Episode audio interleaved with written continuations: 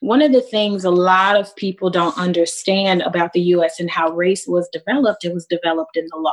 So you had law that determined whether you were Black or white. One of the first examples that I use is the Black codes, the codes that were passed in the post Confederate South to, I guess, regulate the way society was to be structured after slavery. And so, in this law, if you were a person of color, and they use that language in the law for a person of color too. For example, ravish a white woman.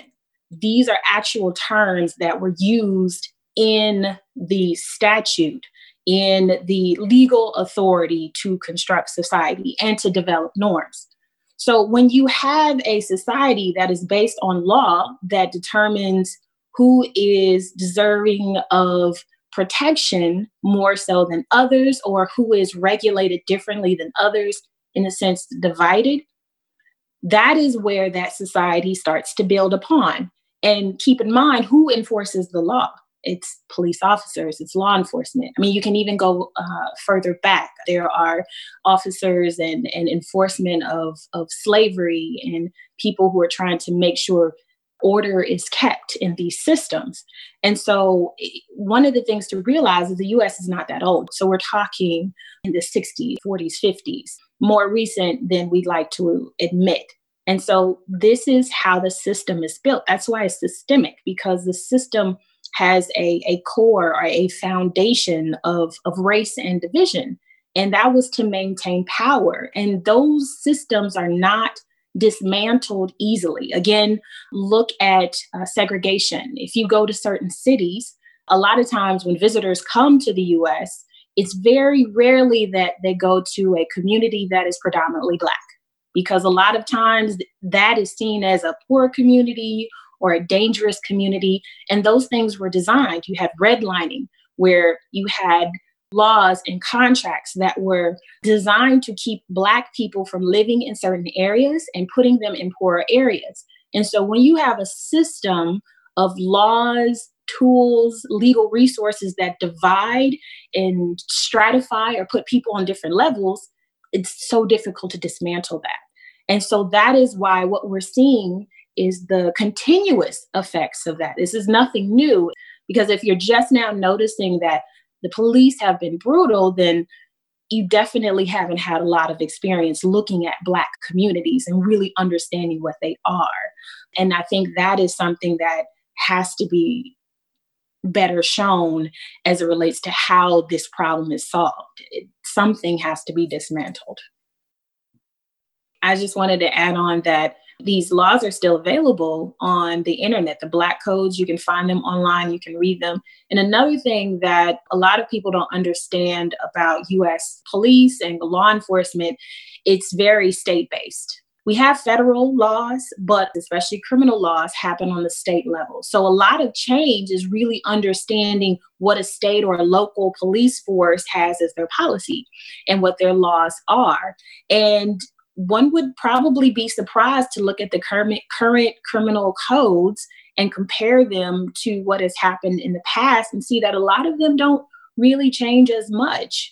You might have a, a lot of changed statutes, but you have some statutes that have a very discriminatory effect and, and they just haven't changed. So if you can't learn about it in, in school, there's definitely take the the initiative to to learn more about state-based codes. If you're not familiar with the U.S., pick your favorite location where Disney World is. Look at Florida's laws, um, but you got to start understanding where these particular policies and laws are built, and it's not always at the national level. Violence has always been a part of uh, getting people's attention, but you also have other ways of getting people attention. You had the boycotts where there was an economic restriction because people stopped buying stuff in in protest.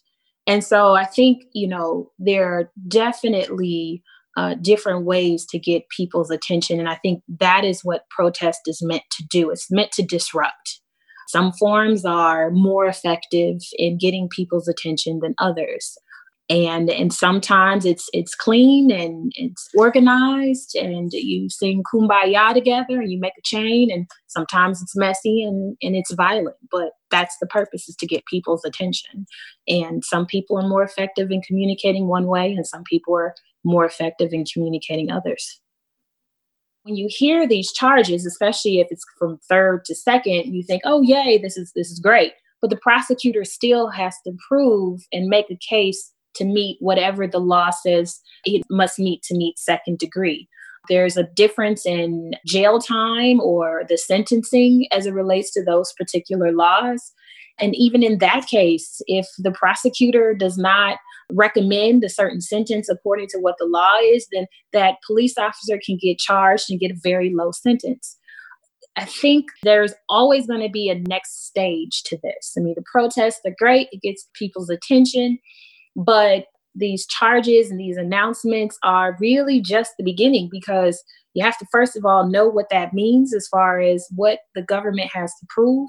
And then there's still a lot of power with the prosecutor to basically give this guy a light sentence. I mean going back to the rodney king case the reason the riots happened it wasn't because those officers were charged. It's because they were acquitted they they got away scot free on camera, video, VCR, four police officers beating a guy with batons, and they were found not guilty. You can have these charges; it could be great, but as soon as these officers go to court, that prosecutor has to prove it.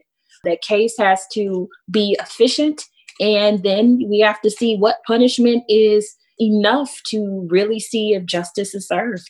I don't want to sound too cynical in this, but for me, the genetic diversity of the protests means nothing yet because of the history of people instrumentalizing other people's suffering in order to soothe their own egos.